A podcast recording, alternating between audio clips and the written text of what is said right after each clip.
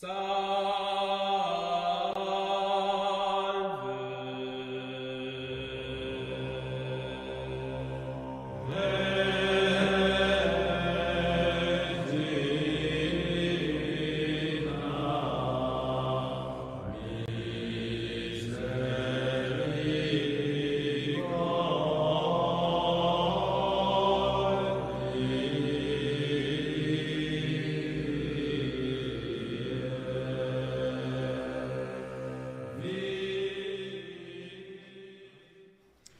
Chers amis de la résistance française et de la réaction républicaine, le Parti national libéral a l'honneur et le plaisir de recevoir Pierre-Yves Rougeron pour une conférence sur le sujet L'attitude irresponsable de la France et des États européens dans la crise ukrainienne. Pierre-Yves Rougeron est le président du Cercle Aristote, le rédacteur en chef de la revue Perspective Libre et le fondateur des éditions du même nom.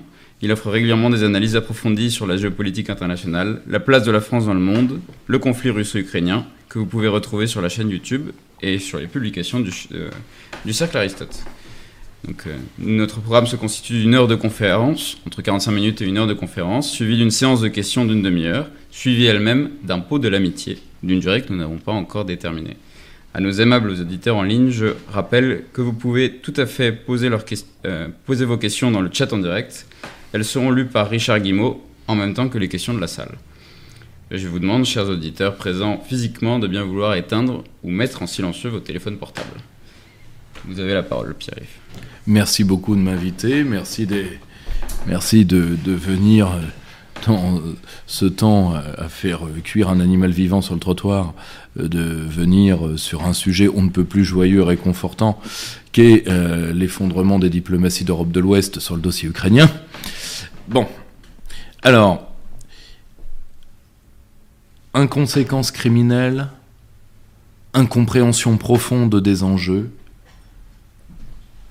Parfois, on aimerait dire comme Monterland dans La Reine morte, en prison pour médiocrité. Une parole apocryphe de Bonaparte, mais que j'aime beaucoup, mais je la pense néanmoins apocryphe, même si elle a été, elle a été beaucoup ressassée, fait qu'un jour on l'aurait Interrogé, l'a dit Sire, si on doit pendre d'un traître ou d'un imbécile, lequel doit-on pendre des deux si on ne peut en pendre qu'un? Il aurait répondu La traîtrise a des limites, l'imbécilité n'en a pas. Donc l'imbécile. C'est ce triste mélange d'inconséquence, d'incompétence et de traîtrise qui euh, nous renseigne sur ce qui est advenu des diplomaties d'Europe de l'Ouest à travers le conflit ukrainien. Petite frise chronologique. Le conflit ukrainien commence en fait bien avant même la chute de l'Union soviétique. Vous le savez. L'Ukraine est une création largement artificielle qui, quand l'Union soviétique commence à s'affaiblir, c'est-à-dire dès l'époque brejnevienne et dans la transition entre Brejnev et Andropov, n'oubliez jamais qu'Andropov est patron du KGB. C'est l'homme qui a remis à Brejnev les rapports sur l'état de l'URSS. Il sait très bien l'état catastrophique de l'Union soviétique à ce moment-là. Il est l'homme qui le sait le mieux. C'est pendant euh, toute cette période du pré-Gorbatchev et Gorbatchev lui-même que les Américains réactivent le dossier ukrainien, sachant qu'ils ne l'ont jamais quitté. Mes services ont fait traduire un ouvrage qui est euh, un ouvrage euh, émis par le Congrès des États-Unis euh, pour les enseignants du secondaire qui s'appelle L'ombre d'Hitler sur le recyclage des criminels de guerre ukrainiens. Ouvrage qui a été publié aux éditions Jean-Cyril Godefroy qui est quand même un ouvrage commandé par la Bibliothèque du Congrès, donc je veux bien que tout le monde soit complotiste ici, d'ailleurs qui ne l'est pas a raté sa vie. Mais euh, là, pour le coup, quand même, je pense que c'est une source à peu près fiable, euh, fait par deux sommités américaines sur la Seconde Guerre mondiale. Comme vous le savez certainement, une partie euh, des hommes qu'on appelle les bandéristes, et une partie non négligeable, sera, dès la fin de la Seconde Guerre mondiale, pris sous la protection des Américains. Le numéro 2 de Bandera mourra de sa belle mort dans la très belle ville de Buffalo, très loin de l'Ukraine. on a nourri un certain irrédentisme ukrainien et on a commencé à investir dans ce pays, euh, à réinvestir massivement, bien avant la chute de l'URSS, et bien évidemment, à partir de la chute de l'URSS, on a ouvert les vannes. Pourquoi?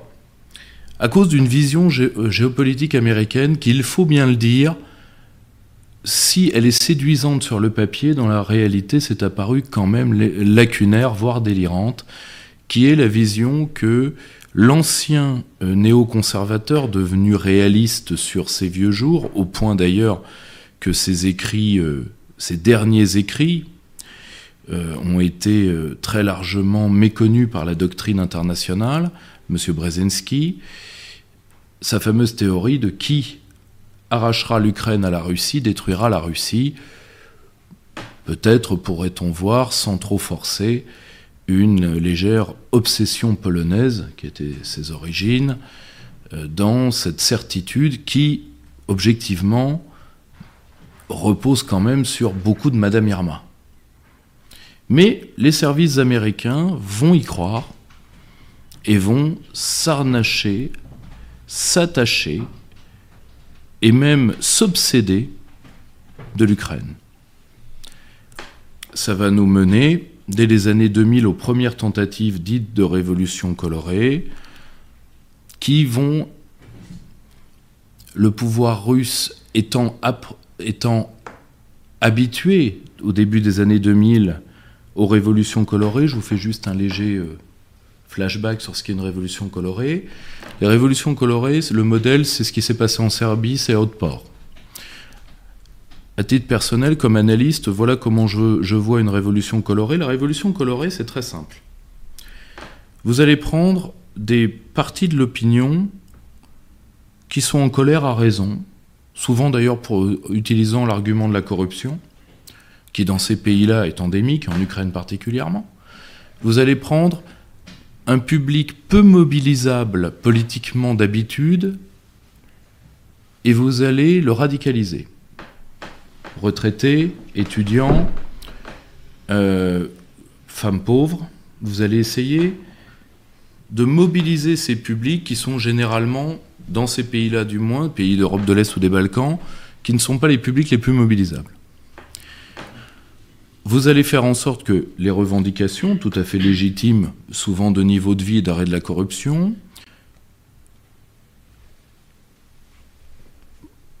se traduisent par des mouvements de rue, mouvements que vous ferez dégénérer. Et que vous ferez dégénérer en attaquant les forces de l'ordre par des hommes qui, eux, ont été entraînés à ça quand le pouvoir sera obligé d'utiliser la répression, là vous attaquez avec la véritable arme des, euh, révolutions colorées, qui est les médias internationaux. Et du tir de grosse artillerie, ça fait trembler n'importe quel régime. Je vous renvoie à ce qui est arrivé par exemple à M. Shevardnadze ou à d'autres. Le pouvoir russe va, voir, va comprendre relativement rapidement cette manière de faire. Il reculera sur certains dossiers, mais il saura comment les contrer.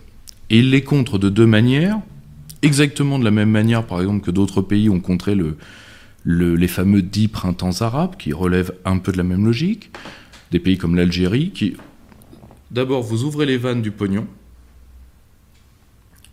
c'est-à-dire que vous achetez une partie des populations, et deuxièmement, vous faites défiler les populations loyalistes en mettant les forces constabulaires et de sécurité intérieure ou les forces militaires le plus loin possible, pour pas que ça dégénère. Cette technique a plutôt bien marché. D'ailleurs, la technique de révolution colorée est beaucoup moins utilisée, alors que c'était le nec plus ultra euh, de ceux qu'on appelait euh, euh, les de ceux qu'on appelait les stratèges de la non-violence, c'est-à-dire tous les élèves de Gene Sharp. Comment faire s'effondrer un pays sans tirer un coup de feu du moins un coup de feu public. La première tentative au cœur des années 2000 se solde mal en Ukraine. Néanmoins, on va patiemment labourer le terrain jusqu'au fameux Maïdan.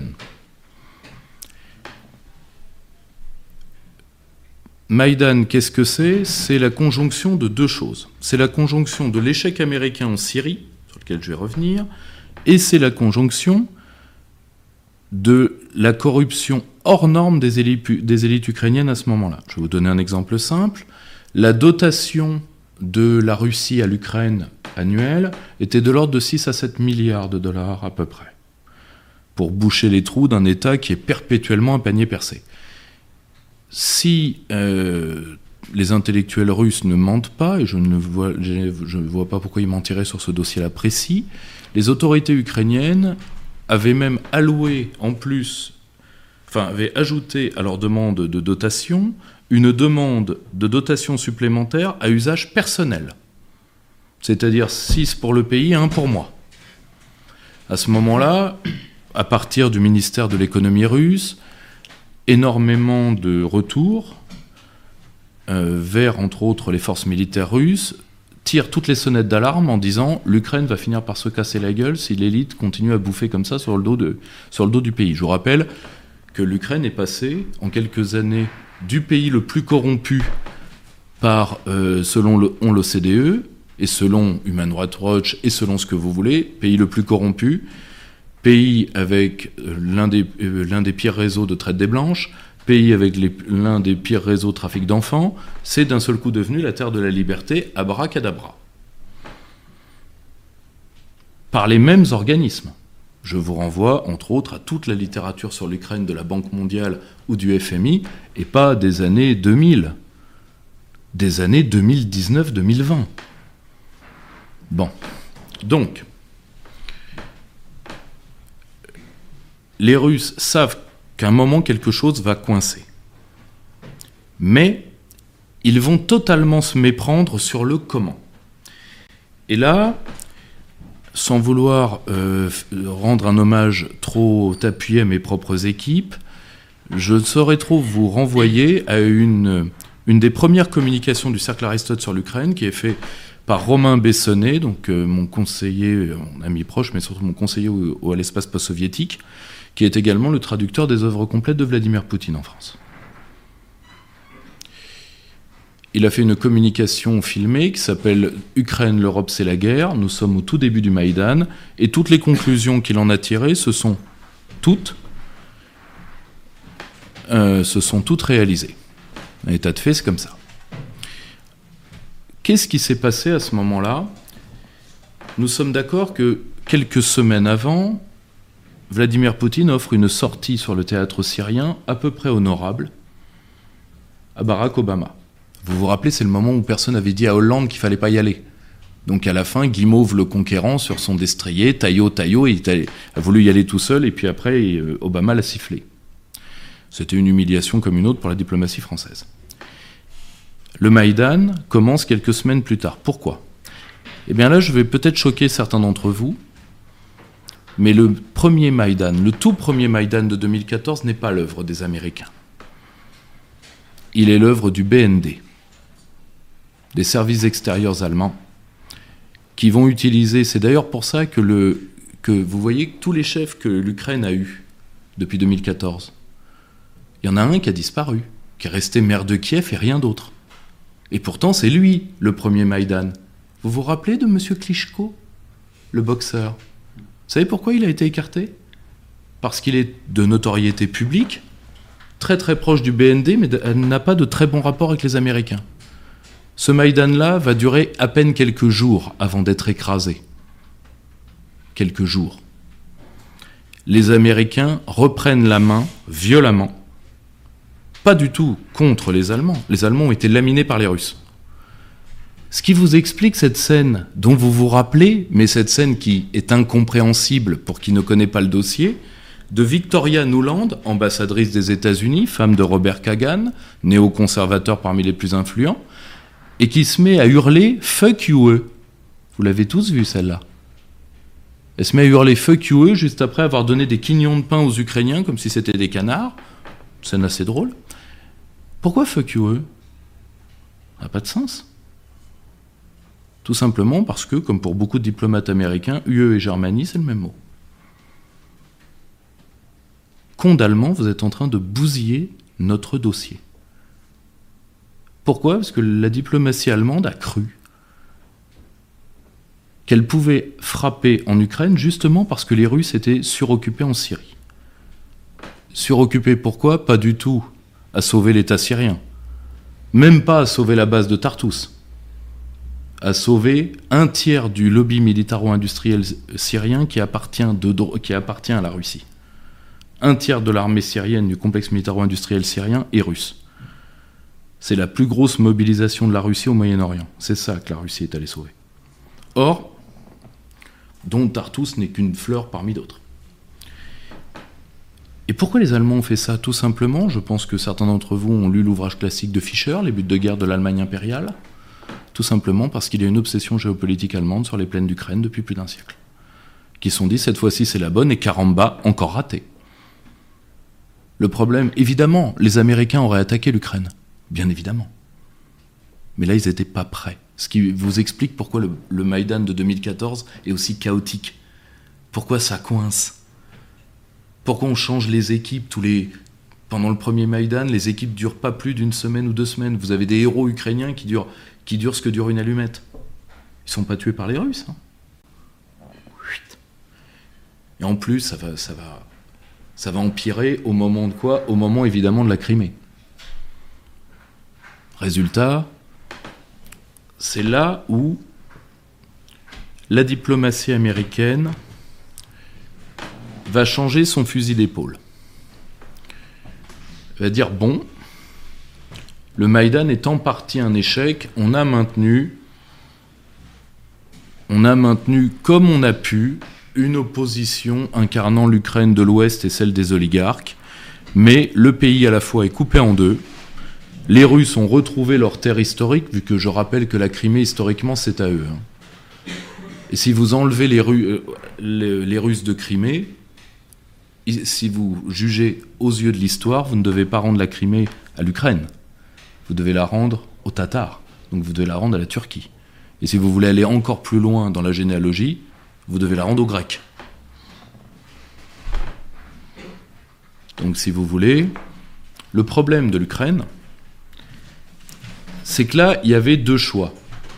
Les Russes, d'ailleurs, ont une part de responsabilité lourde hein, là-dessus. Hein parce qu'ils n'ont pas proposé ce choix évident que certains diplomates français auraient voulu voir incarner, mais que la tête du Quai d'Orsay, qui est, je vous le rappelle depuis Nicolas Sarkozy, entièrement dominée par le club des anciens ambassadeurs français à Washington, si certains d'entre vous se rappellent de la figure de Jean-Baptiste Lévite, par exemple, c'était de dire, écoutez, bon, l'Ukraine, la c'est la frontière, très bien, on va vous traiter comme un espace frontière, c'est-à-dire qu'on va essayer par un truc, alors je sais que c'est blasphématoire, on est en Union Européenne de parler de ça, mais il y a un truc qui est pas si mal qui s'appelle un référendum, qu'on aurait pu très bien proposer à certaines régions ukrainiennes pour voir.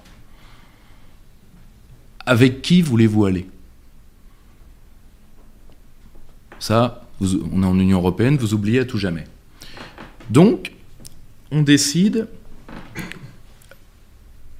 première erreur des États européens, enfin première erreur d'un État européen, la France, ne pas comprendre pourquoi, d'un seul coup, les Allemands et toute une partie des États européens applaudissent l'initiative française de Minsk, alors qu'ils étaient contre, ils étaient contre au tout début. Qu'est-ce qui a changé? Une part des diplomates français issus de la tête du quai ont certainement voulu avaliser le plan germano-allemand de, de mentir à la Russie le temps d'armer l'armée ukrainienne. Mais je pense que la plupart du corps diplomatique français était tout à fait franc avec les Russes. Qu'est-ce qui me le fait dire? Qu'est-ce qui m'autorise à le dire? Principalement les données qui sont sorties de la part des services américains et du MI6 britannique. Quand certains spécialistes anglais disent les Français ont tout tenté pour éviter la confrontation avec les Russes, je pense qu'ils disent vrai. Tout simplement parce que beaucoup de nos diplomates n'ont jamais accepté le tournant occidentaliste du Quai d'Orsay. Ils sont encore, pour beaucoup, d'ailleurs c'est leur génération, dans la dynamique Chirac, c'est-à-dire non pas du gaullisme mais du pompidolisme mou. Le gaullisme, ils n'en ont pas les moyens. C'est pas les bons hommes pour, en tout cas. Donc, arrive donc cet accord de Minsk où la diplomatie française se scinde entre ceux qui pensent être sincères et ceux qui savent être les obligés de la diplomatie américaine. Nous nous retrouvons face à un schéma connu, chers amis. Une guerre de proxy où on envoie les Français alors que celle qui l'ordonne, c'est Hillary Clinton. Allez, quelle guerre on a fait? La guerre de Libye. Vous pourrez lire mon camarade et ami Patrick Mbeko, un des grands géopolitologues africains, qui l'a démontré par les documents américains à l'appui. Nicolas Sarkozy est un exécutant. Bon, il était tellement content d'être chef de guerre. C'est allé très haut pour un si petit bonhomme. Donc, euh, la guerre de Libye, l'autonomie de la France est quasi nulle, mis à part sur le plan militaire, où nos hommes ont fait techniquement un boulot assez remarquable pour un résultat politique parmi les plus grands désastres de la politique extérieure de la France depuis au moins un siècle. On est dans la même configuration. La base du quai pense bien faire. Le cabinet du ministre plus les conseillers du président de la République, à l'époque donc Flamby, enfin M. Hollande, secrétaire des fêtes à la mairie de Tulle, savent très bien qu'ils sont les obligés dans la main de quelqu'un d'autre. Et là, patatras, arrive ce qui ne devait pas arriver. Après les accords de Minsk, on se dit on va réarmer l'Ukraine rapidement. Alors je vous rappelle que la France n'est pas partie, comme la Russie n'est pas partie aux accords de Minsk. Ce ne sont que des États garants et observateurs. Qui sont les partis aux accords de Minsk?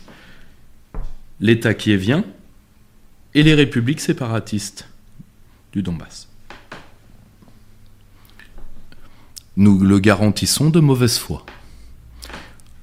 Alors vous me direz, et, les Russes, ils les ont garantis de bonne foi? Eh bien, je vais vous citer l'OSCE, qui est quand même l'organisation internationale qui surveille cette zone, et l'OSCE, c'est nous. Hein.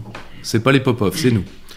Nous ne sommes jamais arrivés à prouver d'apport massif d'armes côté russe pour les pères de famille du Donbass. Je vous rappelle que dans cette zone, il y a énormément, dans cette zone de l'Ukraine qu'est le Donbass, de surplus soviétique. D'autre part, pour avoir arpenté euh, un tout petit peu ces coins euh, et y avoir quelques copains, et surtout avoir interrogé beaucoup de gens qui y vivent, je peux vous témoigner, alors avec ce que vaut un témoignage, de l'anti-russisme que je voyais dans le Donbass à l'époque. Là, je dois vous sidérer. Mais un antirussisme très particulier. Pourquoi ils ont pris la Crimée? Pourquoi pas nous? Pourquoi on vaut moins que la Crimée, nous? Pourquoi ils nous laissent avec ces barbares, nous? Poutine nous a abandonnés. Voilà ce qui était dans la rue à Donetsk. Pas toute la rue, mais suffisamment pour qu'un pécor qui ne parle pas russe, ce qui est mon cas, puisse l'entendre. Donc, on dirait j'ai beaucoup de membres de, mon équipe qui le, qui le parlent couramment, donc j'ai pu le faire traduire, mais même des, universitaires, des intellectuels, des gens qui parlent français d'ailleurs pour certains, me l'ont confirmé pourquoi nous avons été les oubliés de la Russie. Nous ne sommes pas des Ukrainiens, nous ne sommes plus des Ukrainiens. Et ce faisant, ils ont raison. Car je vous rappelle que l'État qui est vient, à la même époque, poursuit, amplifie et accélère ces persécutions sur base linguistique. Plus leur tir sur la tronche. 13 000 morts au bas mot. Et ça, c'est l'OSCE qui le dit. C'est nous qui le reconnaissons. 13 000 morts, d'accord que nous garantissons. On a l'air malin. Alors, dans les 13 000, c'est pour ça que vous avez des estimations à 13 000, des estimations à 17 000. Vous avez également les soldats du régime qui vient que les pères de famille du Donbass ont tués. D'accord? Donc ça oscille, selon, selon le mode de calcul, entre 13 et 17. C'est néanmoins un échec. La France aurait dû se désolidariser des accords de Minsk quand elle a vu que sur le terrain, l'État qui vient les avait déchirés dès le début. Et je dis pas ça pour faire plaisir aux Russes. les Russes auraient très bien pu réagir. Ils ne l'ont, il faut, il faut être honnête, de 2014 à 2022, début de l'opération spéciale, ils ne l'ont pas fait. Ça, c'est, on est tous d'accord là-dessus. Ils ne l'ont pas fait. Ils n'ont pas balancé de missiles, ils n'ont pas envoyé de soldats. Ils auraient pu. Ils ne l'ont pas fait. Et nous avons recréé une armée ukrainienne à partir de ce qui est aujourd'hui ce qu'on a appelé pendant un temps les bataillons de représailles, autrement dit à partir des unités radicalisées politiquement. Et ces hommes existent. Je les ai, euh, de secteur, je les ai croisés au Parlement européen, je peux vous assurer qu'ils existent. Et ils annoncent la couleur. Et leur passion pour le tatouage n'est pas un mythe.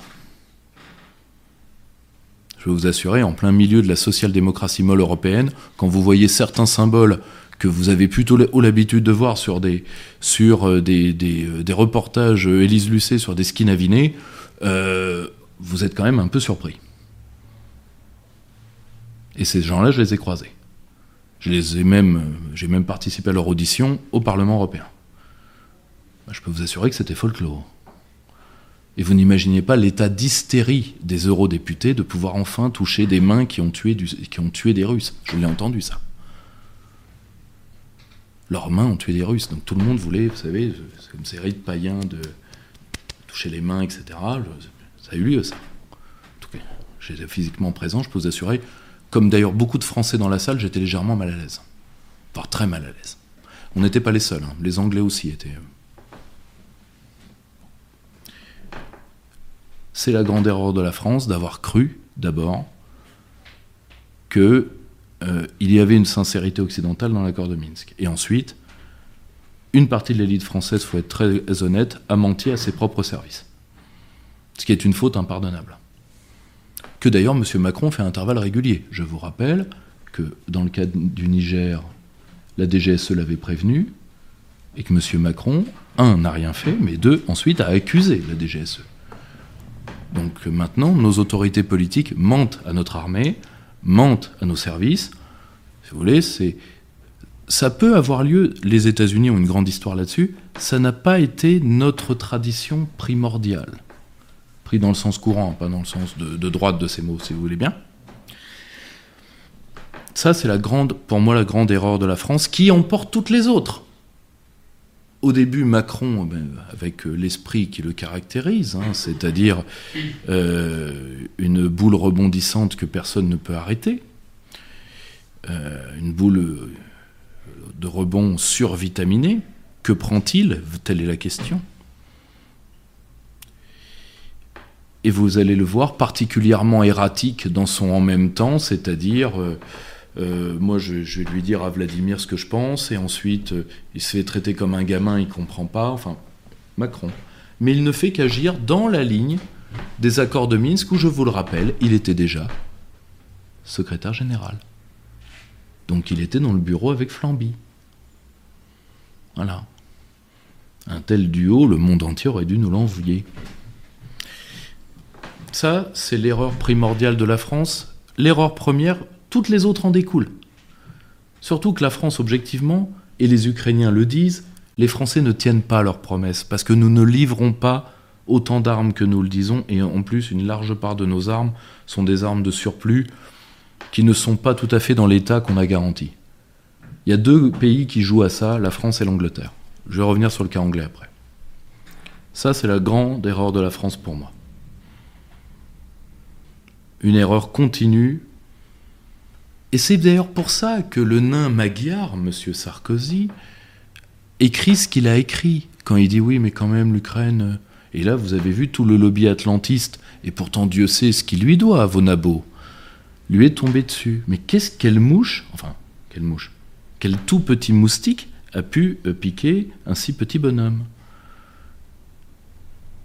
Très simple. Je vous rappelle que M. Sarkozy est l'homme qui offre aux Occidentaux, grâce au réseau d'affaires français en Russie, une sortie très honorable de l'affaire géorgienne. Je vous rappelle. Et c'était les réseaux principalement liés à l'ancienne oligarque des trains qui était euh, qui arrosait énormément la, droite française. En tout cas, enfin arrosé, amicalement. Hein. je n'oserais pas porter d'accusation sur qui que ce soit. Mais en tout cas, il y avait des réseaux d'affaires dans la droite française qui ont conseillé à M. Sarkozy de se positionner de la sorte. Ce qu'il a fait en Géorgie. Et accent qu'il retrouve aujourd'hui. C'est pour ça que cette situation commence principalement avec Hollande. Le problème, c'est que là où ça aurait dû déraper, ça ne dérape pas. Pourquoi? Parce qu'arrive la date fatidique. La fin du deuxième mandat de Barack Obama. Et le début du mandat d'un homme dont le nom est, de plus en plus difficile à prononcer. Parce que pendant ce temps-là, la situation au Donbass est gelée. C'est d'ailleurs pour ça que Victoria Nuland quitte l'Ukraine. Victoria Nuland, c'est pas n'importe qui aux États-Unis. C'est la représentante du, lobby néoconservateur qui est un des lobbies de la politique étrangère américaine et pas, et pas le seul. Sur l'Ukraine, vous avez deux lobbies principaux. Pour les États-Unis, j'entends, je vais venir sur les autres cas. Vous avez les néoconservateurs et vous avez la gauche otanienne. Ce sont des gens qui se ressemblent, mais ce ne sont pas les mêmes gens. Je vais vous donner un exemple. Il y a très peu de vrais néoconservateurs en France. Mais il y a énormément de gauchotaniens. Vous savez, c'est tous ceux, par exemple, qui, euh, qui entendent réarmer l'OTAN pour, entre autres, la cause LGBT. Ça, les néoconservateurs, c'est le genre de truc qui, c'est pas qu'ils soient contre, mais ils savent que, comme argument de campagne dans leur camp à eux, ça rapportera peut-être pas un caramel. Vous voyez ce que je veux dire? Donc, c'est deux types de, de, lobbies occidentalistes qui se complètent, qui ne s'attaquent jamais, qui agissent généralement de concert, mais ce ne sont pas les mêmes gens. Et je vous invite à lire, il y a un très beau dossier du monde diplomatique sur cette gauche otanienne dont nous mésestimons l'influence, mais qui aujourd'hui est extrêmement puissante dans les chancelleries européennes et plus puissante que le lobby néoconservateur en France, par exemple. Hein? Malheureusement, beaucoup d'intellectuels de, la défense français en sont. Hein, je, vous conseille d'aller vers certaines revues comme Diplomatie Magazine, DSI, etc. J'en dirai pas plus parce que ce sont des gens légèrement procéduriers. Donc, euh, mais euh, vous les trouverez assez facilement. Surtout que pour la plupart, ils ont le Twitter très facile et très bavard. Voilà, là pour le coup, vous pouvez faire vos devoirs de vacances facilement. Enfin, de fin de vacances. Ça, c'est pour moi l'erreur de la diplomatie française. Alors que, je le rappelle, la France n'a strictement aucun intérêt dans la zone. Strictement aucun. Aucun. La France n'a que des coups à prendre. Sauf, et là je vais vous choquer sur un point, sur la destruction du Nord Stream. Parce que la Russie a fait une erreur en donnant à l'Allemagne le droit d'être un hub gazier menaçant les autres États européens. Alors vous me direz, l'Allemagne ne pouvait pas menacer l'approvisionnement en gaz de la France, parce que nous, on a d'autres filières. Oui, mais ce que voulait la diplomatie allemande, c'était utiliser son influence grâce au hub gazier pour liquider le parc nucléaire français depuis Bruxelles, ce qu'elle a, je vous le rappelle, commencé à faire. Or, maintenant que, que ce hub gazier a du plomb dans l'aile, nous pouvons dire que la France respire un petit peu mieux. ça aurait pu se passer autrement. Je vous le dis, et ça je le maintiens comme analyste, si Donald Trump avait fait un second mandat, tout ceci nous aurait été épargné. Je suis, je suis suis même pas Trumpy, je suis pas américain. Je fais un constat. La situation en Ukraine a été gelée pendant 4 ans. La seule chose qui est sorti d'Ukraine pendant 4 ans, c'est ces étranges bruits sur un certain monsieur Hunter, qui serait lié à un certain Big Man.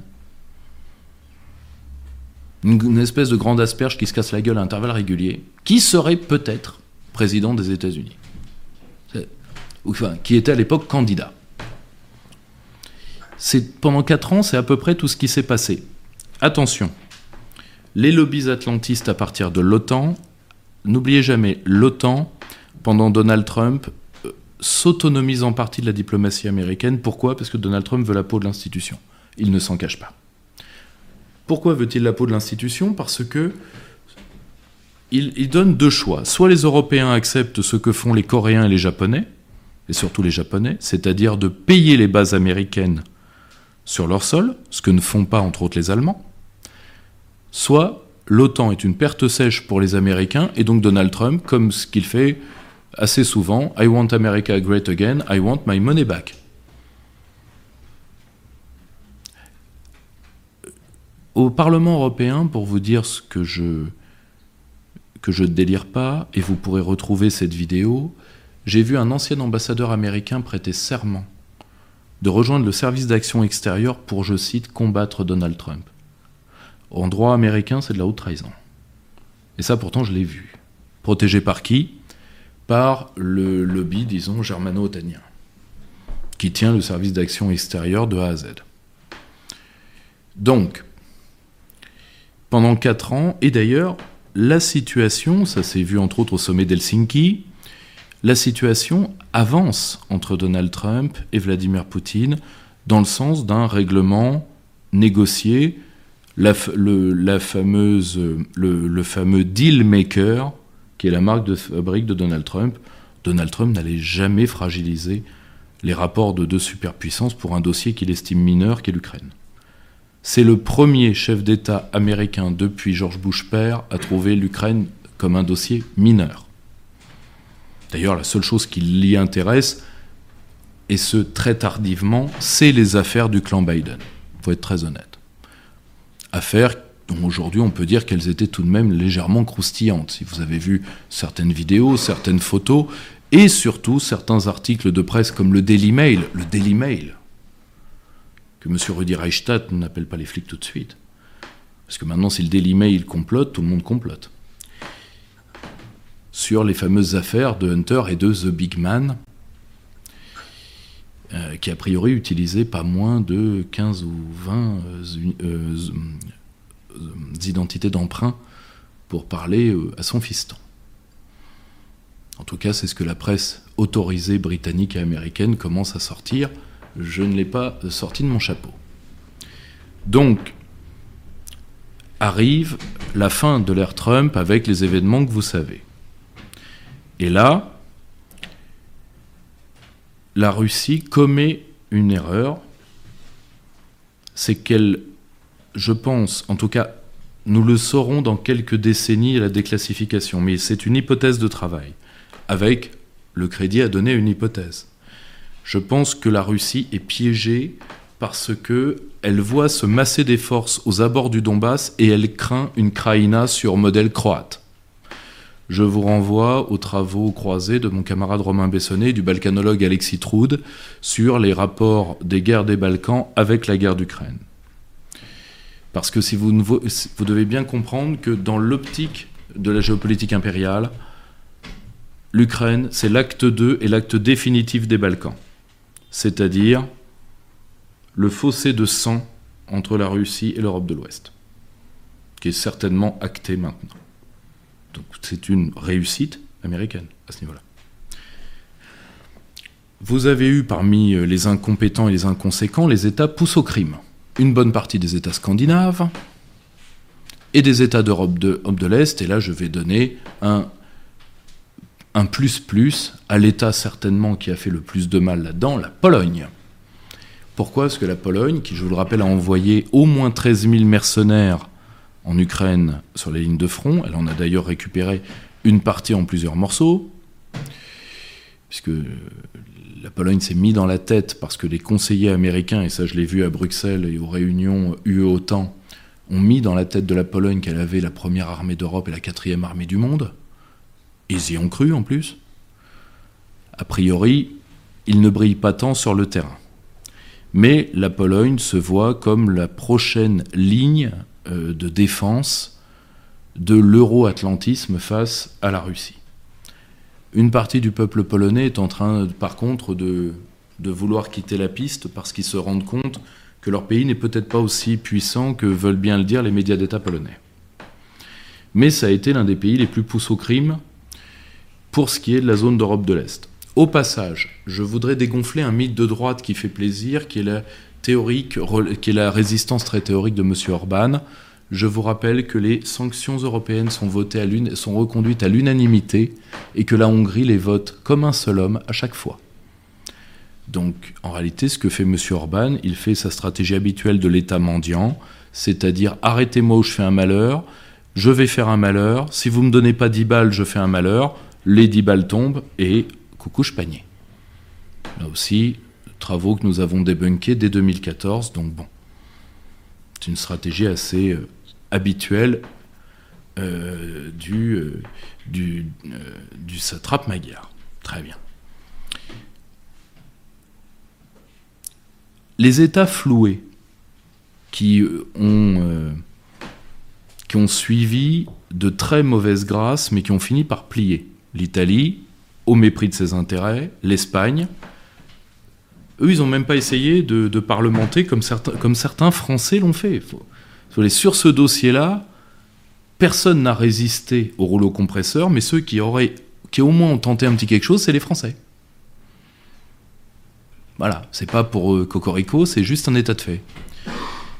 Un État qui a plié, et ça les Américains voulaient qu'il plie depuis des décennies, c'est fait, la Suisse. Je vous rappelle que la Suisse a participé à la saisie des avoirs, ce qui est rien que ça, c'est pire que ce que toute l'Europe a fait. La saisie des avoirs, c'est le plus grand crime des Européens. Parce que là, les Européens sont disqualifiés. Vous imaginez que plus personne ne nous prendra au sérieux dans les affaires maintenant qu'on saisit de l'argent qui est placé chez nous. Les Américains n'ont pas fait ça. Hein il n'y a eu que nous. Il n'y a eu que nous. Bon. Ça, on, le paiera. Hein. D'ailleurs, vous le voyez déjà très lourdement dans l'effondrement du peu de part internationale que l'euro avait comme monnaie de réserve. Mais ça, je viens sur les deux gros points qui me restent, l'Allemagne et la Grande-Bretagne. Et je voudrais euh, rajouter une petite chose, c'est que je vous demande de ne pas mésestimer le poids des lobbies ukrainiens dans certains pays. Plus le pays a été délirant, plus vous devez voir le nombre de, et la structuration des, lobbies ukrainiens. Le cas typique, et le cas le plus caricatural, c'est le Canada. Une partie de la folie de Trudeau est faite du fait qu'il est structurellement dépendant du vote des minorités ukrainiennes dans, certains, euh, dans certaines villes. Suffit de voir la carte. D'ailleurs, une de ses ministres est la petite fille d'un bandériste de haut rang. Ça ne s'invente pas, c'est elle-même qui l'a revendiqué. Donc, je viens sur mes deux derniers exemples d'incompétence et d'inconséquence, le cas allemand, le cas britannique, qui ont été deux autres nations poussées au crime. Les petits États type euh, le, Pays-Bas, euh, ils ont suivi parce qu'ils peuvent que suivre. Mais voilà, objectivement, l'Europe latine a beaucoup moins de sang sur les mains dans ce dossier que les autres. L'Europe latine et l'Europe méditerranéenne. Le, cas allemand est particulier. Les élites allemandes ont longtemps cru, et ça s'est vu en 2014, on arrivera à entourlouper les Russes. C'est-à-dire qu'ils vont maintenir économiquement une partie de nos lenders de l'Est, et c'est pour ça que vous aviez énormément de chefs de lenders qui comptaient beaucoup sur le robinet d'argent russe, y compris de grands hommes politiques allemands, dont le plus célèbre est Gerhard Schröder, qui touchait des, chèques d'Ali Burton et de Gazprom tous les mois, de notoriété publique. Et néanmoins, l'Allemagne, c'est par exemple elle qui a géré une partie de, l'entretien des, bataillons de représailles, euh, qui a géré une partie euh, des Azov, en lien d'ailleurs avec les Turcs qui ont, euh, géré certains bataillons islamistes utilisés par les troupes de représailles ukrainiens, entre autres le bataillon d'Oudaïev. Et le problème, c'est que là, vous avez une grande division en Allemagne. Vous avez ceux qui pensaient entourlouper la Russie et vous avez ceux qui entendent combattre la Russie. Donc vous avez les Allemands de Berlin et les Allemands de Bruxelles. Ces deux lobbies allemands qui généralement ne s'affrontent pas mais se sont affrontés pour la première fois. Parce que il y a ceux qui, qui, disent de toute façon les Russes on finira par les avoir parce que, comme à tout le monde, nous leur sommes intrinsèquement supérieurs, donc pas de vague, on finira par les avoir et la Mittel Europa de toute façon est à nous. Et ceux qui disent non, non, non, les droits de l'homme, tout ça, on va les utiliser pour avoir notre revanche sur les Popov. C'est pas tout à fait le même lobby allemand. Un vous a donné van der Leyen, un autre vous donne quelqu'un comme Angela Merkel. Et entre les deux, bah, vous avez le cul entre deux chaises, quelqu'un comme Scholz, qui lui est un peu des deux. Pourquoi? Parce que dans sa coalition, vous avez la CDU, les Verts, donc la CDU plutôt côté Merkel, les Verts plutôt côté van der Leyen, et le Parti libéral qui est entre les deux, qui est l'équivalent à l'ouest de l'AFD, pour ceux qui se font des, illusions sur l'AFD. Moi j'ai travaillé avec l'AFD. Si vous, voulez, si vous en attendez quelque chose, je vous souhaite bien du plaisir. Donc, euh, donc euh, ça c'est le cas allemand avec une inclinaison particulière, l'antirussisme viscéral et obsessionnel du BND, service spécial allemand je pense que quand nous aurons la totalité de ce qui s'est passé sur le Nord Stream, nous, nous, aurons la réponse à cette question pourquoi les districts allemands du Nord Stream ont été arrêtés la veille? Parce que pour l'instant, moi, j'ai pas la réponse. Je ne dis pas que. Hein. Je dis rien du tout. Mais j'aimerais bien qu'on me réponde quand même. Donc, euh, ensuite, vous avez le cas britannique. Le cas britannique très particulier. J'ai encore hors de 3 minutes Oui, encore, oui, oui, encore. C'est 5-10 minutes le, le, cas britannique très particulier. Et là aussi, je, vais, mon angle va peut-être vous surprendre, mais si je vous dis que pour l'instant, ce que fait la Grande-Bretagne, c'est plutôt du bourrage de mou qu'autre chose. Quand vous voyez les armes que la Grande-Bretagne a réellement envoyées, pour la plupart, en tout cas du temps de Boris Johnson, c'était très net, et les autres n'ont fait que suivre, c'était on vidait les arsenaux d'Irlande du Nord. Ça vous aura pas échappé que la guerre avec l'IRA est finie depuis un petit moment. Donc ces armes pour la plupart, et d'ailleurs les Ukrainiens, les Ukrainiens se sont encore plus plaints de des armes britanniques que des armes françaises. Donc les Britanniques ont, joué un jeu d'hyperinflation verbale pour cacher qu'en fait, ils participaient pas tant que ça au conflit. Je vous rappelle que la Grande-Bretagne négocie ses chars à l'unité. Oui, trois. 5, 10. Euh, attendez, vous êtes face à l'armée russe là. Enfin, si vous voulez refaire Kursk, Kursk, c'est des milliers de chars. Et vous, vous êtes à 5, 10. Et encore, vous allez les livrer dans un an. Pourquoi? Parce que, tout simplement, alors maintenant que le lobby atlantiste euh, s'est débarrassé temporairement de Bojo, euh, que ce soit par, par, par comment elle s'appelait, la, sous Margaret Thatcher qui était entre les deux? Euh, May, Theresa May? Non, Theresa May, c'est celle ah, qui était avant. Euh... Liz Trust, merci. Euh, quand je dis la, sous Theresa pas la, sous Margaret Thatcher, c'est pas méchant, c'est que quand elle a été intronisée, elle avait le, le nœud papillon blanc gigantesque jusque-là de Maggie. Et le problème, c'est que c'était très joli, porté par une femme dans les années 70. Là, ça fait un tout petit peu vieillot, mais c'est pas grave.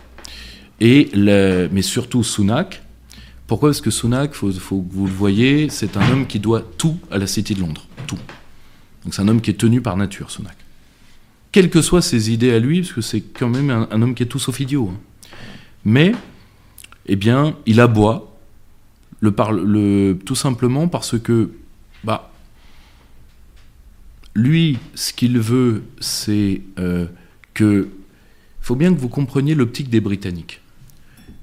Les Britanniques savent que le lobby pro-américain au sein du Parti conservateur a eu la peau de Boris Johnson. C'est très net. C'est ça et les péris héréditaires qui ont eu sa peau. Le fameux comité, le même qu'a flingué euh, Thatcher dans le temps. C'est le même comité. Alors souvent, c'est les enfants des premiers d'ailleurs. Et sur le même sujet. Parce que vous êtes face à une administration démocrate dont pour, pour, et particulièrement ces démocrates-là, pour eux, donc ce qu'on appelle les germano-américains du département d'État, menés aujourd'hui par M. Blinken, pour eux, l'Union européenne, c'est leur bébé. N'oubliez jamais que Donald Trump est le seul chef d'État américain depuis Richard Nixon qui voit l'Union européenne comme un problème et non comme une création des États-Unis. Nixon l'intellectualisait mais ne le verbalisait pas. Donald Trump l'a dit plusieurs fois. D'où cette phrase que personne n'a compris à Macron si tu sors, tu as un accord avec les États-Unis à tes conditions. C'est Macron lui-même qui nous l'a dit. Et je pense qu'il n'a pas menti. En tout cas, Trump n'a jamais, n'a jamais euh, dit que ces phrases n'avaient pas été prononcées. Or, le problème, c'est que vous êtes face à une administration démocrate qui est l'héritière de. En réalité, c'est le troisième mandat Obama que nous avons en face de nous, hein, très nettement. Et qui, veut faire payer à la Grande-Bretagne le Brexit parce que c'est un vrai problème pour les États-Unis. Et vous avez un, Premier ministre britannique qui fait le dos rond parce qu'il n'a pas. on n'est plus sous Donald Trump. Sous Donald Trump, je vous renvoie au livre blanc de la défense de Donald Trump. L'Union européenne n'est pas citée. L'Allemagne est à une phrase, la France un paragraphe, l'Angleterre une partie entière. D'accord? Pour que vous voyez ce que c'était l'imaginaire européen de, de Donald Trump. D'accord? Ce temps-là est révolu, temporairement ou définitivement, et donc le Premier ministre britannique, plutôt que d'affronter le, Parti démocrate américain sur les questions européennes, qu'est-ce qu'il fait? Eh bien, il leur donne ce qu'ils veulent verbalement sur l'Ukraine. Et par contre, dans les actes, navré de le dire, ça pêche. Mais néanmoins, ça veut dire que la Grande-Bretagne n'est toujours pas euh, revenu à la puissance qui devrait être la sienne pour avoir une indépendance réelle. Mais ça, c'est normal, ça doit se construire. Mais néanmoins, l'Angleterre a joué le pouce au crime pour ça, sachant que son pouce au crime à elle a été souvent verbal. Catastrophiquement verbal. Je vous l'accorde. Mais les actes promis, pour la plupart, n'ont pas eu lieu. Exactement comme la France. Exactement comme la France. Macron a fait des redemontades semi-burnées, je ne, citerai pas mon, ami Greg Tabibian, qui voit avant tout la virilité d'Emmanuel Macron chez son épouse. Mais le. Euh, c'est lui qui l'a dit, c'est pas moi. Hein.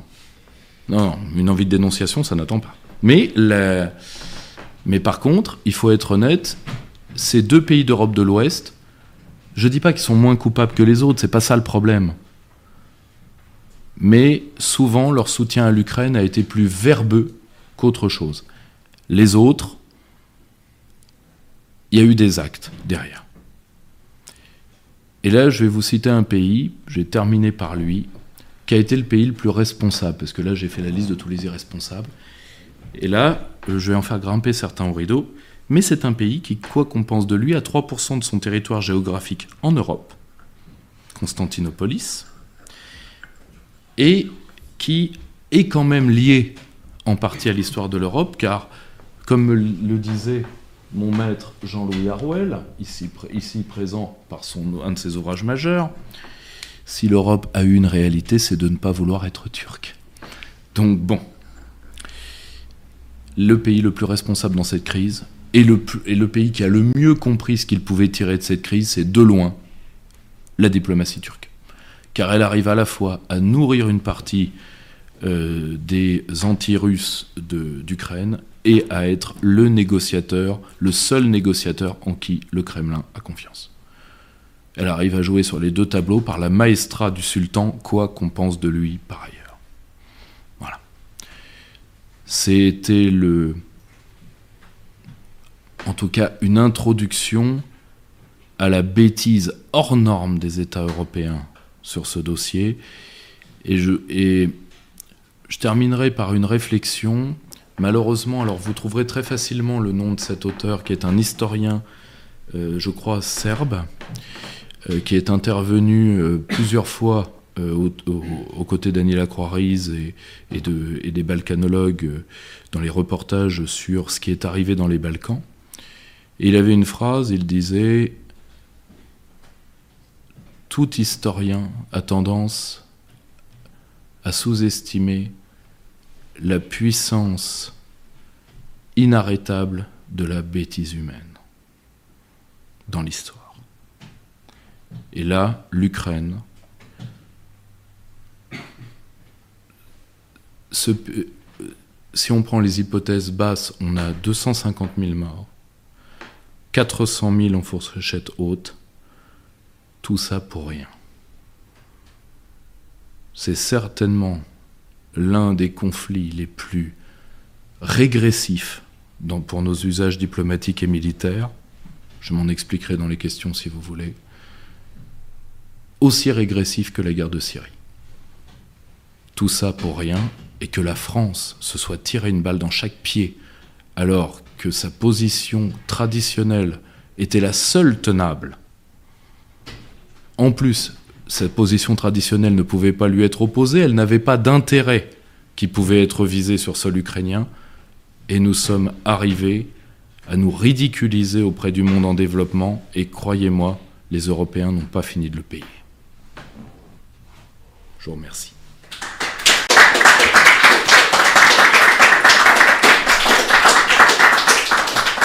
Vous avez fait pile une heure, c'est fantastique. Merci beaucoup pour cet exposé très intéressant.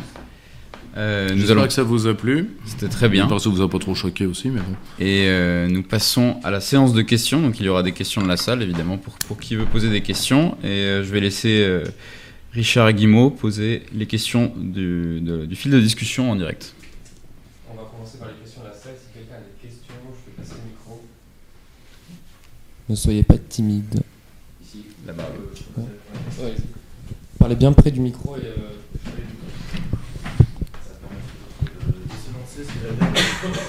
Alors effectivement, euh, Pierre-Yves, euh, tu avais fait allusion à tous ces, morts euh, pour rien dans la guerre en Ukraine. la question que j'ai envie de poser, c'est pour faire un peu de prospective. Est-ce que tu penses que l'OTAN, le, camp otano-kievien, serait susceptible d'aller vers toujours plus d'escalade pour entraîner les pays de l'OTAN dans cette guerre? Comment? Comment? Là, tu vois, on a la fameuse contre-offensive. Là, elle a trois mois. Alors déjà, petite règle militaire qui va vous sidérer, quand vous allez faire une contre-offensive, vous l'annoncez pas toutes les semaines. Tu vas la prendre dans la gueule, ma grande contre-offensive.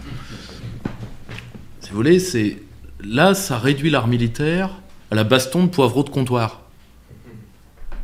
Je vais en manger une. Et comme je te vois double, je vais en mettre une à vous deux. Et non mais, on n'annonce pas. Enfin, on va être très clair une contre-offensive, je parle sous le contrôle de, de mon avis, d'un des meilleurs jeunes stratèges que nous ayons, qui est Benoît Billan, qui est un de mes, un de mes auteurs, mais là qui vient de faire un ouvrage majeur aux éditions Perrin que je vous recommande sur l'art opératif. Une contre-offensive, c'est assez simple. Contre-offensive, c'est supériorité en nombre, donc de s'être refait des soldats, supériorité en artillerie et supériorité aérienne. L'Ukraine n'avait aucun des trois. Donc c'était pas la peine d'y aller. Mis à part pour envoyer les gamins au carton. Ne vous inquiétez pas, carton, il y a eu. Hein. Carton, il y a eu.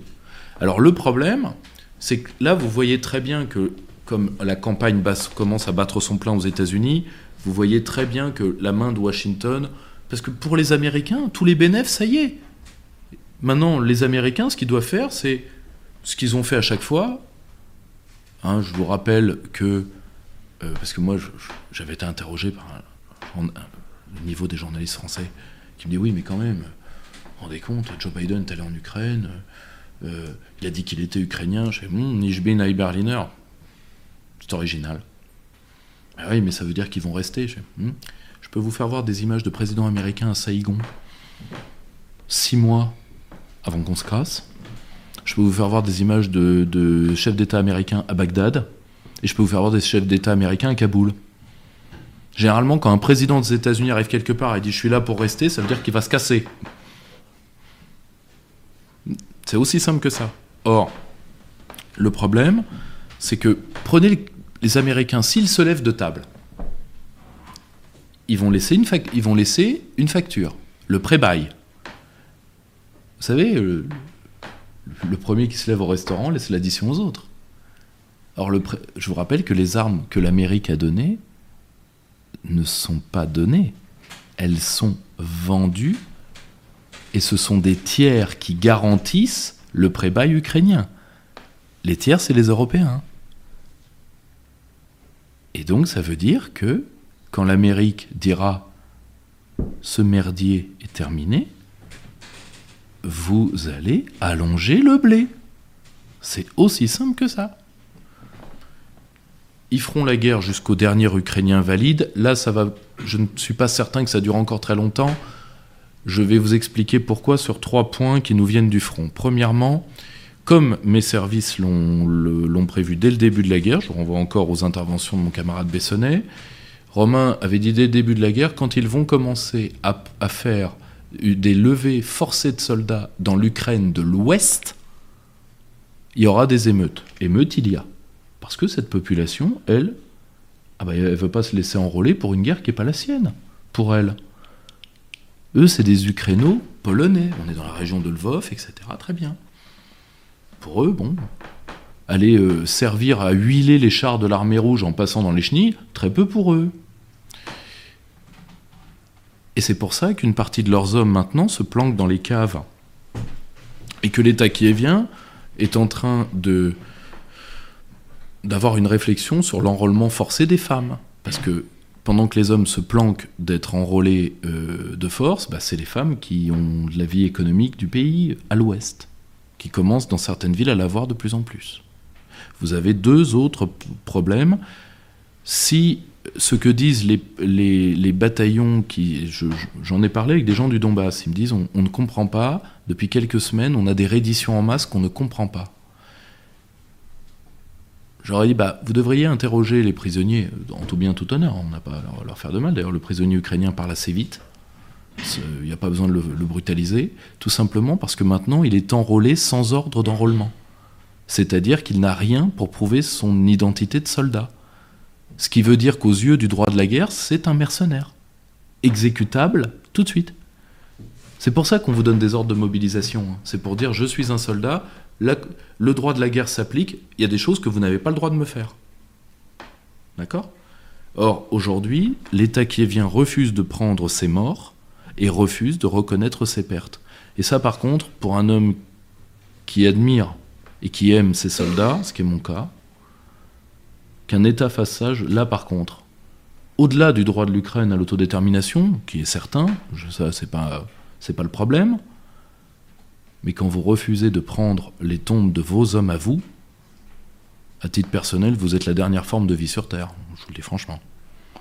Et à titre personnel, M. Zelensky, de, de toujours demander plus de moyens pour envoyer ses hommes au carton, juste pour pouvoir quémander des moyens à ses, donneurs, à ses partenaires, je trouve le procédé assez méprisable. Je le dis. Et d'un point de vue militaire, de toute façon, c'est plier, plier, plier, replier.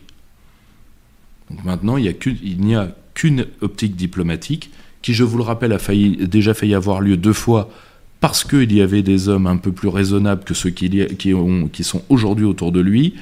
Il y a eu deux tentatives de négociation avec les Russes que les Occidentaux ont fait capoter les deux fois, dont une où ça a été croquignolesque, parce que dans les deux équipes de négociateurs, après un déjeuner, il y a un Ukrainien qui n'est pas revenu à la table des négociations. Les mecs lui disent En fait, il est où il est, rentré? Non, on l'a suspecté d'être pro-russe, on l'a exécuté. Ah, dans mon métier, c'est un truc assez blague. C'est devenu une blague depuis. Hein. Mais bon, j'ai un métier un peu particulier, je vous l'accorde. Mais, mais voilà, c'est. Jusqu'où ira ce merdier? De toute façon, aucun pays, même la Pologne, sait que.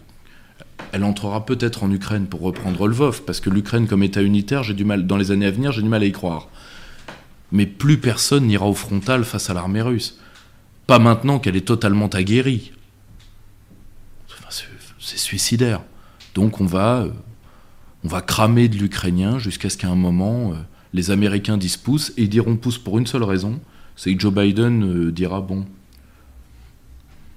là on est à 15 mois hein, de l'élection présidentielle, quand on sera plus qu'à 10, 8 mois, l'Ukraine pèsera suffisamment lourdement sur le scrutin pour que Joe Biden dise pouce. Parce que l'asperge veut être réélu quand même. et le lobby qui le tient veut être réélu. Autre question?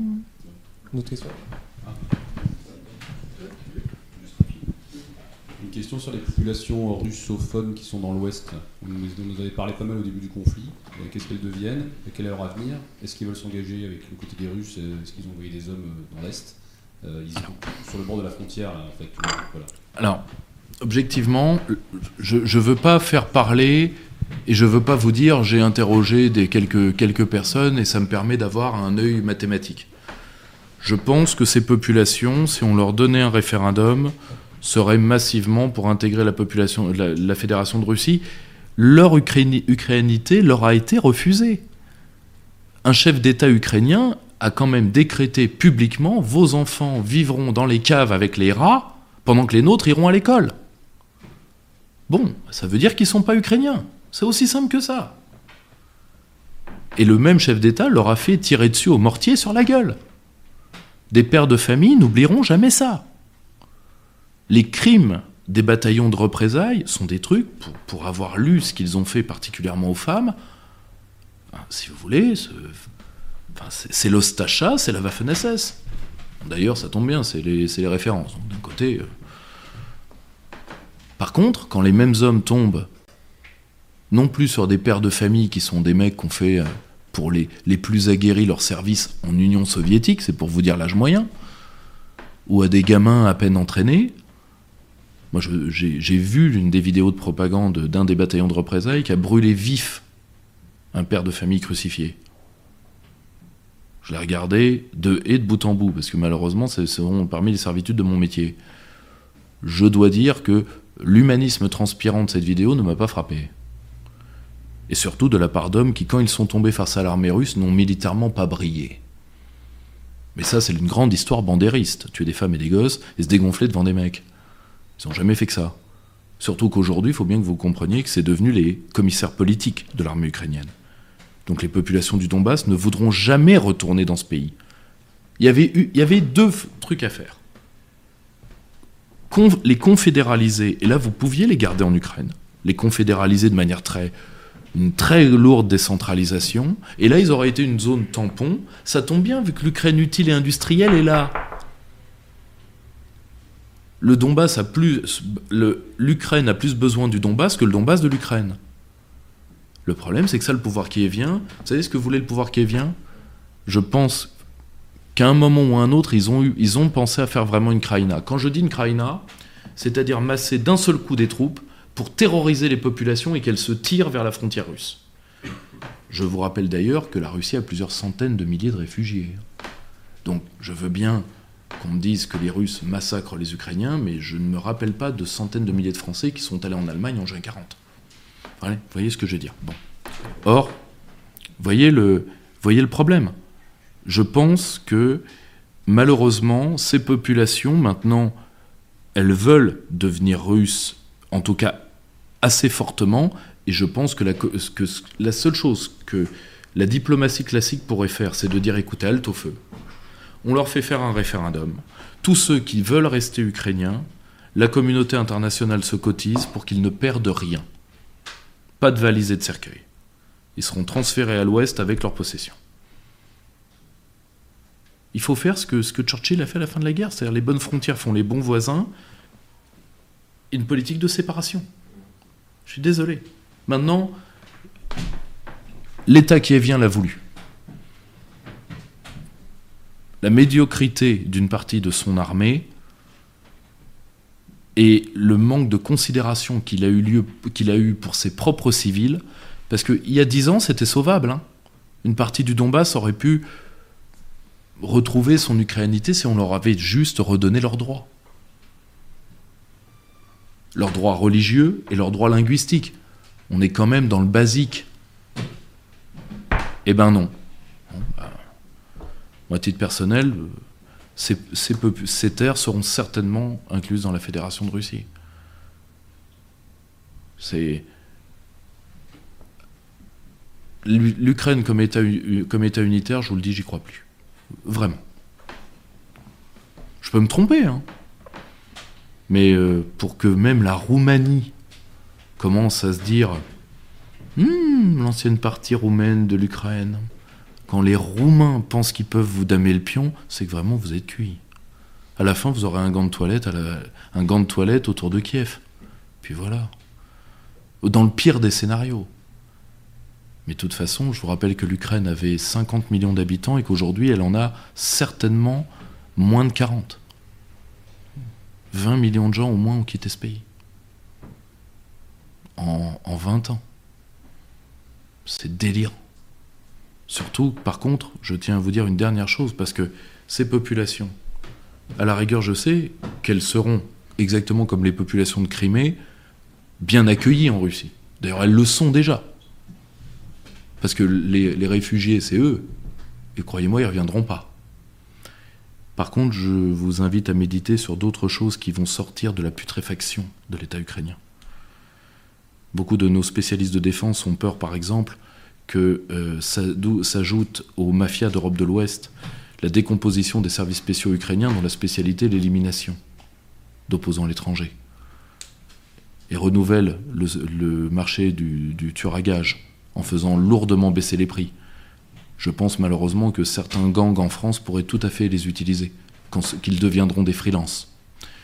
Je vous invite à mesurer l'ampleur de ce que peut devenir le trafic de traite des blanches maintenant que l'Ukraine est ouverte et va rentrer dans l'UE de gré ou de force, c'est nous qui allons payer, nous Français. Hein. Et enfin, je plains euh, la condition de l'enfance en Europe de l'Est pour au moins 20 ou 30 ans, vu ce qui va se passer à l'ouverture de l'État ukrainien. Parce que c'est un vrai pot de pu, je vous le dis. Et ça, nous ne l'avons pas, nous n'avons pas voulu le voir alors que nos propres institutions ont fait des rapports pour faire des colonnes à en soutenir les plafonds. On ne dira pas qu'on n'était pas prévenu. Y a-t-il d'autres questions dans la salle? Oui, je vais savoir ce que tu pensais du Starlink, du Starlink tu sais, d'Elon Musk, qui a, qui a fermé, et ça c'est quand même... Alors, Musk, et ça prouve que Musk respecte l'autorité de l'État américain. Biden veut, Biden a dit, vous ne, de toute façon, on ne vous protégera pas. Déjà, vous n'êtes pas membre de l'OTAN, donc l'article 5 ne s'applique pas. Deuxièmement, l'article 5 de l'Alliance, alors pour ceux qui ne connaissent pas le traité OTAN, l'article 5 de l'Alliance, c'est vous attaquez un pays de l'Alliance, l'Alliance se jette sur vous. Premièrement, je vous le dis tout de suite, c'est du flanc. C'est une levée de banc seigneuriale, c'est-à-dire quand l'Amérique a besoin de vous, elle lève l'article 5, et pour le reste, vous vous grattez. Parce que si deux pays de l'OTAN se battent, par exemple, je sais pas, imaginons, imaginons, hein, je folâtre dans mes pastels, que la Turquie et la Grèce se foutent sur la gueule. Je vous rappelle que la chasse grecque est la chasse au, monde la plus euh, entraînée, parce qu'elle décolle deux fois par jour pour euh, chasser des chasseurs turcs de son espace aérien. D'accord? Ça pourrait très bien arriver, un merdier. Et surtout, maintenant que le global OTAN est sur la table, c'est-à-dire d'inclure des pays d'Asie orientale, etc., pays qui, eux, pour le peu, qui, pour les deux seuls qui ont dit prendre des mesures contre la Russie, je vous le dis de source sûre, ces mesures n'ont jamais été appliquées. Les préfectures du nord du Japon payent toujours du gaz russe, et la Corée du Sud a dit qu'elle ferait quelque chose et elle ne fera rien. Parce que ces pays sont pas assez cons. Bon, voilà, tous les pays sérieux veulent éviter qu'on dérape dans ce conflit, et c'est ce que le Pentagone, parce que vous avez un vrai affrontement aujourd'hui, non plus entre la CIA et le Pentagone. Pour la première fois, la CIA approuve et appuie le Pentagone dans sa volonté de calmer l'escalade. C'est rarissime. à titre personnel, je n'ai pas d'autres exemples. Ça ne veut pas dire qu'il n'y en a pas. Hein. Euh, un collègue pourrait tout à fait me contredire. Mais c'est quand même rarissime. Là, vous avez le Conseil de la sécurité nationale, qui au passage sont des civils. Des civils du Parti démocrate, qui poussent au crime, avec des débats d'une pauvreté, mais d'une pauvreté que vous n'imaginez pas, et je vous conseille de lire le New York Times pour le voir. Par exemple, je vous donner un exemple, pour être tout à fait précis, parce que ça rejoint exactement le cas Musk. Vous avez des gens du Conseil de sécurité nationale, proches donc de la Maison Blanche, qui disent on va donner des missiles longue portée à l'Ukraine. Les mecs du Patagone, pourquoi faire? Bah, Pour qu'ils frappent le territoire russe, vous êtes malade À la minute, la Russie explosera. Vous voulez donner des missiles longue portée avec un drapeau américain dessus à ces guignols pour qu'ils le foutent sur une ville russe? Mais à la minute, les Russes détruiront. Je vais vous dire comment les Russes vont réagir. Ils vont détruire les satellites que nous utilisons pour l'Ukraine. Comme ça. Et nous, on fera quoi? L'autre abruti répond Bah, Ils ont touché les États-Unis, on entre en guerre. Abruti. Si vous voulez, mon métier a beaucoup régressé hein, euh, de- depuis 20 ans. Parce que maintenant, je dois expliquer à des gens qu'une guerre nucléaire, c'est dangereux. Avant, c'était un peu évident. Or, Musk, il suit la ligne américaine, pas d'escalade. Donc, vous utilisez mes moyens pour escalader, je coupe. Ça prouve c'est un bon américain. hein. Il suit les ordres. Il y a plus, excusez-moi. Alors, euh, évidemment, vous avez une partie du, donc du, de- des lobbies atlantistes aux quatre coins du monde, dont le lobby atlantiste français qui. Alors lui, ils, attendaient pas ça pour détester Musk, ils détestent Musk de toute façon. Mais là, ils se disent, vous vous rendez compte, euh, on a le droit d'utiliser le matériel comme on veut. Non mais attendez, le problème c'est que vous vous rendez compte des répercussions? Là encore, j'aimerais que l'Occident redonne à la guerre son rôle politique et évite de confondre guerre et baston de bistrot. Question Euh, nous avons une question d'un auditeur, René Langlois, qui, qui dit pardon, La baston de repli pour Taïwan avec la Chine est-elle toujours envisageable Euh, Il y a pas mal de mouvements otaniens dans l'est de l'océan Indien, euh, mais c'est le plat dans le Pacifique. Bizarre. Alors, c'est tout à fait vrai. Le, il y a cette croyance de l'Indo-Pacifique. À titre personnel, je m'en méfie un peu. Moi, je suis pour que la France ait une grande stratégie en Indo-Pacifique parce que la France doit euh, capitaliser sur les mers qu'elle a. Parce que c'est quand même le, premier ou le deuxième État le plus étendu au monde en termes d'eau territoriale. Et vu la richesse qui est dessous, je pense que euh, on devrait s'intéresser plus à ça qu'au, de- qu'au de- qu'au devenir des Magyars et des Ukrainiens, parce que ça nous concerne quand même beaucoup moins. Or, la seule chose, c'est là, vous voyez, on est on n'est pas dans des guerres, on est dans des stratégies de la tension. Tout le monde, personne n'ira à Taïwan. C'est suicidaire. Vous allez prendre un détroit de 123 km, 123, 127, ça vérifie, où vous avez la première aviation du monde en nombre qui peut décoller de Chine, où vous avez des batteries de missiles courte et moyenne portée tout le long de la côte pour vous allumer plus une marine de guerre qui, je le rappelle, double tous les 4 ans. Et le pire, elle double tous les 4 ans officiellement, et en plus, si vous regardez euh, les statistiques de la flotte chinoise, vous avez sa flotte de pêche qui double elle aussi. Or, je pense que tout simplement, une partie de ces bateaux de pêche sont faits pour, nous, pour pêcher l'impétrant qui viendra les emmerder. Donc, ils ont, euh, si, ils ont maquillé une partie de leur flotte militaire en flotte civile. Et vous voulez envoyer des gens là-dedans? Vous êtes malade? Or, attendez, c'est pas fini. Je vous rappelle que ce que veut la Chine, premièrement, je suis désolé, vous avez trois nationalismes à Taïwan. Mon camarade Mathieu Grandpiron, grand spécialiste de la question, vous en parlerait. Vous avez trois nationalismes à Taïwan. Vous avez le nationalisme des vieux Taïwanais, ceux qui étaient là avant le Kuomintang, qui eux se sentent Taïwanais, Taïwanais. Vous avez le nationalisme des euh, des, euh, des hommes du Kuomintang pour qui Taïwan c'est la Chine, et vous avez et le nationalisme des pro-chinois pour qui Taïwan c'est la Chine. Donc résultat, pour à peu près tout le monde, Taïwan c'est la Chine. Or, il n'y aura pas d'intervention militaire parce qu'elle n'est pas faisable. Elle n'est pas faisable. Quand euh, l'autre espèce de cinglé qu'on a mis, euh, le représentant de la diplomatie de l'Union européenne, là, les Spingouins, comment il s'appelle? Bo- Borrell. Quand Borrell dit, après avoir dit le monde l'Europe est un jardin, le monde est une jungle, le monde lui a répondu on t'emmerde, euh, a dit que toutes nos flottes euh, se préparaient à Taïwan. Que, que quelqu'un donne du bromure au monsieur, s'il reste une dose de bromure après le passage de monsieur Strauss-Kahn. Mais il, faut, il, faut, il se calmer là. Parce que la force militaire de la Chine, sur ses côtes, à un moment, va falloir s'arrêter. Mais je suis d'accord que, et ça je le crains, que quelqu'un, pour se dépêtrer de l'affaire ukrainienne, remettre un pion, remettre une, une pièce dans le jukebox taïwanais. Ça, veut juste dire que la diplomatie occidentale est dans, est dans la nasse. Si on est capable que de ça, ça veut dire que ça veut dire qu'on est l'homme malade du monde. À un moment, il faut accepter la puissance des autres parce qu'aujourd'hui, ils ont les moyens de nous la faire accepter de force. Et, ça, je, je, termine juste la réponse là-dessus, ce qui m'effraie, sur le cas taïwanais comme sur le cas ukrainien, parce qu'on a tout à fait raison de relier les deux cas, c'est le caractère adolescent des Occidentaux. Ça, ça m'effraie, vraiment. Face à des hommes adultes, parce qu'on peut dire ce qu'on veut de Vladimir Poutine, ce qu'on veut de Xi Jinping, mais pas que c'est des mômes. Ben nous, ben nous c'est simple, on a Monsieur Trudeau, euh, dont euh, la presse se demande à chaque, euh, sortie que veut dire diplomatiquement la couleur de ses chaussettes.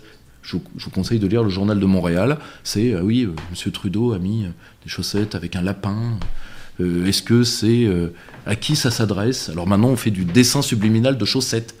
Le voilà euh, euh, maintenant le voilà bon euh, on avait les supporters anglais avec Darmanin. Maintenant on a les chaussettes à Trudeau. Enfin à un moment on se dit l'Occident est devenu un asile et un asile qui veut un asile qui veut se militariser pour aller emmerder le monde. Je vous le dis tout de suite ça ferait une très belle comédie.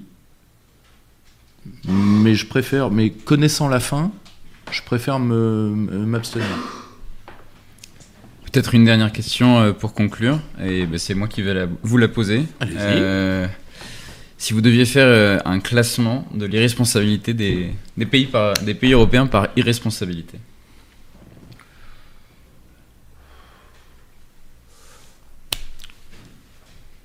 Je mettrais quand même, même s'ils ont essayé deux, trois trucs, en tête les Français, parce que les Français avaient intérêt à tout, sauf à participer à ce merdier. Et vous savez pourquoi la France l'a fait? Parce que la France ne veut plus être une puissance d'équilibre. Comme l'a très bien écrit mon camarade Clément Nguyen, elle veut se sacrifier pour viabiliser des alliances qui sont des canards boiteux. C'est-à-dire la France se saigne pour que l'Union européenne vive alors que cette chimère ne demande qu'à crever. La France se saigne pour que l'OTAN devienne une puissance alors que ça va terminer en club de bridge. Euh, si ça continue, la France se saigne pour des... Pardon? Club de pont. Oui. Le, mais le... Mais le... Enfin, vous voyez ce que je veux dire C'est la France, au lieu de, se réserver sur sa puissance à elle, eh bien la France préfère tenter de sauver des canards boiteux qui ne demandent qu'à crever. Je suis désolé, l'OTAN, ça ne demande qu'à crever. L'UE, ça ne demande qu'à crever. La France vient au secours des prisons des peuples. Si vous voulez, c'est comme un mec qui me dit je vais, donner ma vie pour l'Autriche-Hongrie en, en 1918. Ça veut juste dire que t'es un dingue. Juste un dingue. Or, le, voilà, je mettrai les Français en premier. Je mettrai après, de très loin, euh, ex aequo les Allemands et les Polonais pour euh, leur lâcheté, leur vilainie et, euh, le, fait de faire la guerre avec la peau des autres, ce qui est méprisable. Je mettrai ensuite tous les pays d'Europe d'Europe scandinave pour le, fait de ne jamais avoir fait de psychanalyse collective. oui, mais moi, dès, dès, que je suis à moins de 500 km d'un russe, j'ai de l'urticaire. Oui, bah, ça sert à rien d'avoir une frontière commune avec, alors. Bon. Et euh, même, je, je, mettrai ensuite une partie non négligeable des États d'Europe de l'Est. Et je mettrai les pays euh, latins euh, après, Espagne, Italie, qui sont laissés porter par ça sans maudire et euh, avec un, un, manque de courage, particulièrement Madame Mélanie, qui est la nouvelle passionnariat de la, de la droite cuck française. Je me permets le terme cuck vu que nous sommes chez Henri de Lesquin. Hein. On peut dire candole. on peut dire candole, oui, on peut dire candole. De la droite candole, de la droite candole française, youpi. Et là, je, et je mettrai euh, la Grèce et la Turquie tout en bas, parce que euh, plus certains États balkaniques, parce que c'est à, peu, à peu près eux qui ont sauvé le plus, plus l'honneur. J'ai oublié les Néerlandais, vous pourrez les compter avec les, euh, vous pourrez les compter avec les pays d'Europe de, l'Est. Les Suisses, tout ça? Alors les, les, Suisses, les Suisses, faut, faut les mettre à part parce que les Suisses, ils n'ont pas fait de mal dans le conflit, ils se sont fait du mal à eux, mais de manière terminale. Enfin, la Suisse vient de tirer une balle dans la tête de sa propre logique de neutralité. Or, historiquement, vous savez pourquoi la Suisse est neutre? C'est le prix de la confédération. Donc si la Suisse perd sa neutralité à la fin, c'est l'unité de la Suisse qui sera en danger. Tout ça par la trouille de Joe Biden. Alors que théoriquement, la seule personne qui doit avoir la trouille de Joe Biden, c'est Joe Biden lui-même. Qu'est-ce que je vais dire comme connerie aujourd'hui? Qu'est-ce que je vais dire comme connerie aujourd'hui? Surtout que c'est ma conseillère qui va me les dire en me berçant ce soir. Parce que lui, il s'en souvient pas. De toute évidence. Eh bien, merci beaucoup. Conclusion pile à l'heure, 19h30. Merci beaucoup euh, Pierre-Yves Rougeron pour ce Merci à brillant exposé, pour ces séances.